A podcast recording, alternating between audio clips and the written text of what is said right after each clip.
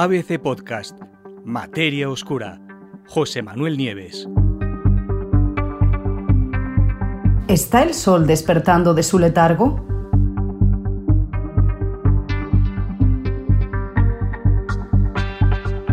El sol nos dio la vida y el sol nos la quitará. El mismo planeta en el que habitamos, la Tierra, se formó, igual que el resto de los planetas del Sistema Solar, a partir de los materiales sobrantes de la formación del propio Sol. Y eh, por eso existimos gracias, gracias al Sol. Y a medida que el Sol, como estrella que es, vaya evolucionando en sus distintas fases, pues va a llegar un momento en que termine con nosotros, porque se va a hinchar en forma de gigante roja, probablemente se trague a la Tierra y si no se la traga, desde luego la achicharrará por completo. Pero eso sucederá en un futuro lejano. Mientras tanto estamos aquí, estamos vivos, estamos mm, disfrutando de nuestro Sol cada día, pero eh, es muy importante comprender cómo se regula, cómo funciona la actividad solar, porque de ella depende toda nuestra existencia, depende absolutamente todo.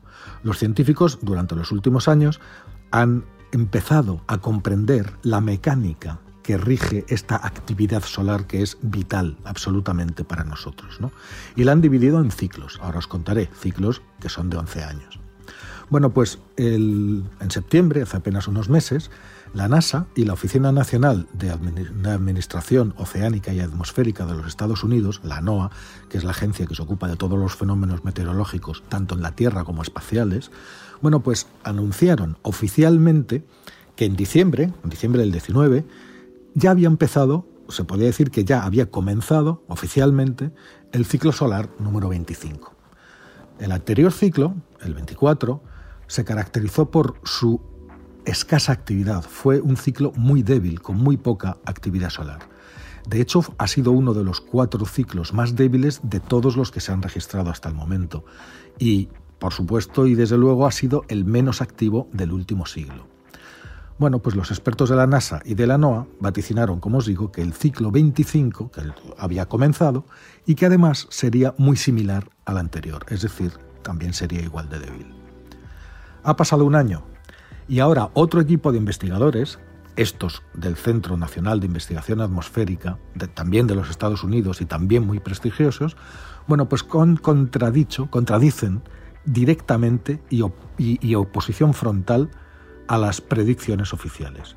Y lo que dicen es que este ciclo 25 que acabamos de empezar no solo no va a ser débil, sino que va a ser o podría convertirse en uno de los más activos de los que se tienen noticia hasta ahora.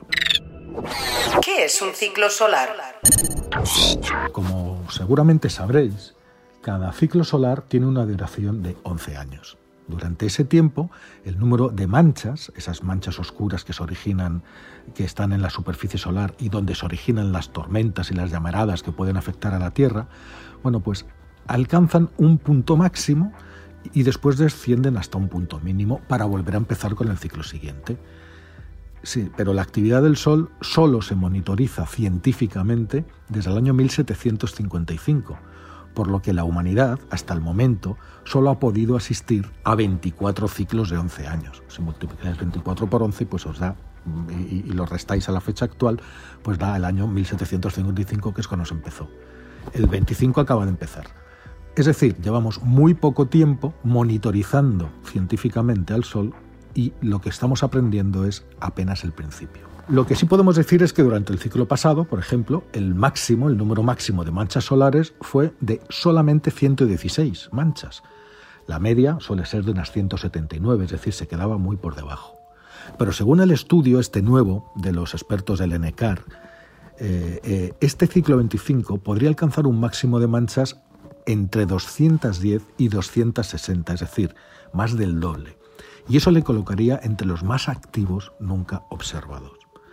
Si el pronóstico se confirma, además, sería un punto a favor de una teoría, que por ahora solamente es una teoría, que sostiene que el Sol sigue también otro tipo de ciclos magnéticos que se superponen a los que ya conocemos y que son ciclos de 22 años.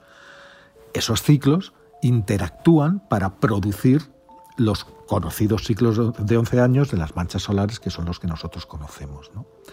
Desde luego, los investigadores, los científicos en general llevan mucho tiempo luchando para ser capaces de predecir tanto la duración como la fuerza que van a tener los ciclos de manchas solares.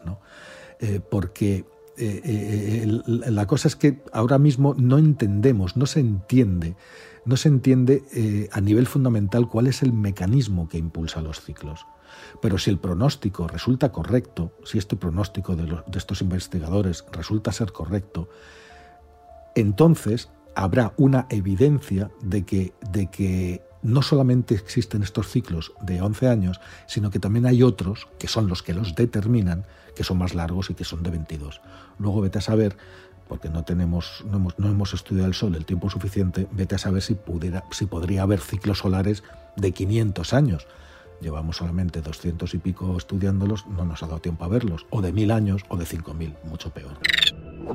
¿Podría haber otros ciclos solares diferentes a los conocidos? Pues como os he dicho, por supuesto que sí. Los mismos investigadores de esta de este estudio, en trabajos anteriores, eh, ya sugerían la existencia de este ciclo solar extendido de 22 años, y se basaban en unos efímeros parpadeos en luz ultravioleta que aparecen en la atmósfera solar y que se van moviendo desde las latitudes más altas, cerca de los polos solares, hasta el ecuador, y lo hacen en periodos aproximadamente de unos 20 años. A medida que van cruzando las latitudes medias hacia el ecuador de, acercándose al ecuador solar, pues esos puntos brillantes coinciden con la aparición de la actividad de las manchas solares, es decir, están íntimamente relacionados. Los científicos, ¿qué es lo que piensan? Pues creen que esos puntos brillantes son los que marcan el viaje de las bandas del campo magnético que envuelven al Sol. Cuando esas eh, bandas de los hemisferios norte, desde cerca del polo norte y desde cerca del polo sur, que tienen campos magnéticos de carga opuesta, se van acercando al Ecuador y se encuentran allí, lo que hacen es que se aniquilan mutuamente, porque tienen cargas opuestas. Y eso lleva a lo que se conoce como un, un, evento de terminación. Eso es lo que se conoce como un terminador. Pues bien, para los científicos, estos terminadores son marcadores cruciales en el reloj de 22 años del Sol, en ese ciclo. ¿Por qué? Porque señalan el final de un ciclo magnético junto con su, correspondiente ciclo de manchas solares y actúan como un disparador para que empiece el siguiente ciclo magnético. ¿Qué es lo que sucede? Que al mismo tiempo que las bandas, mm, que, un conjunto de estas bandas magnéticas que van en el hemisferio norte van de norte a sur y en el hemisferio sur van de sur a norte para encontrarse en el Ecuador, bueno, pues al mismo tiempo que un conjunto de estas bandas con cargas opuestas se encuentran aproximadamente a la mitad de su, de su, de su migración, pues un segundo conjunto ya aparece en las altitudes altas y empieza también a bajar estas bandas, es decir, es como si fueran bajando bandas y cuando, y cuando una está a punto de llegar ya aparecen las otras. ¿no? Este, esto sucede a un ritmo constante prácticamente de 11 años, ¿vale? Que resulta que coincide con el ciclo solar.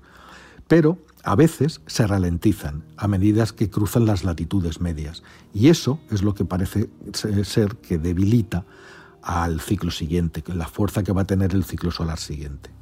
Os puede parecer un poco confuso, pero no lo es. ¿Qué hallaron los científicos? Bueno, pues los científicos lo que hicieron fue revisar el registro de 270 años de observaciones, es decir, todas las observaciones científicas que se tienen desde 1755 de eventos de terminación, determinadores, de esto que os he contado antes. Eh, y de lo que se dieron cuenta es que cuanto más largo es el tiempo que transcurre entre dos terminadores, más débil resulta el ciclo siguiente. Y, al revés, cuanto más corto es el tiempo que transcurre entre terminadores, os recuerdo, son los puntos en el Ecuador donde las ondas magnéticas que vienen del norte a sur se juntan con las que vienen del sur al norte, ahí es donde se produce el evento de terminación. Bueno, pues cuanto más corto sea el tiempo entre dos terminadores, más fuerte será el siguiente ciclo solar.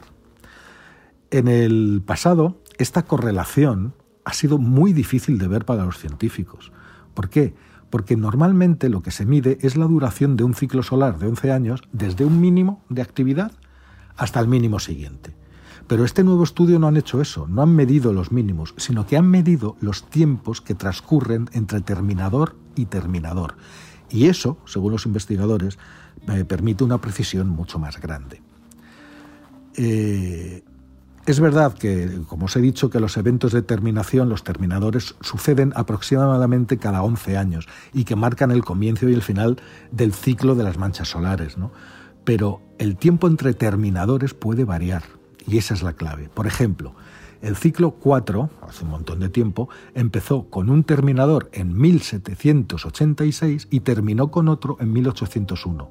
Es decir, 15 años después, y no 11. Fue un ciclo largo. Es una cifra que no tiene precedentes.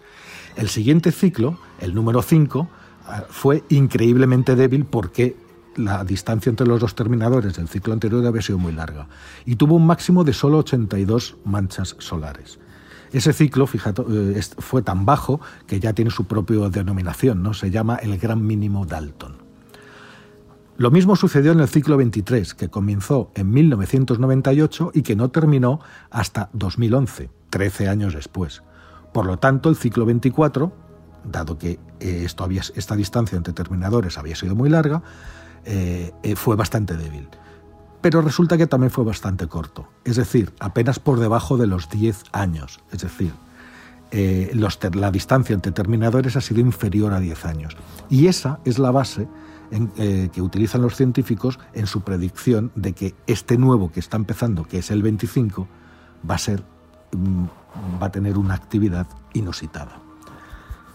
Eh, según los científicos, si tuviéramos finalmente un ciclo 25 débil, como dice la NASA y como dice la NOAA, eso sería una desviación completa de todos los datos que han observado estos investigadores hasta el momento.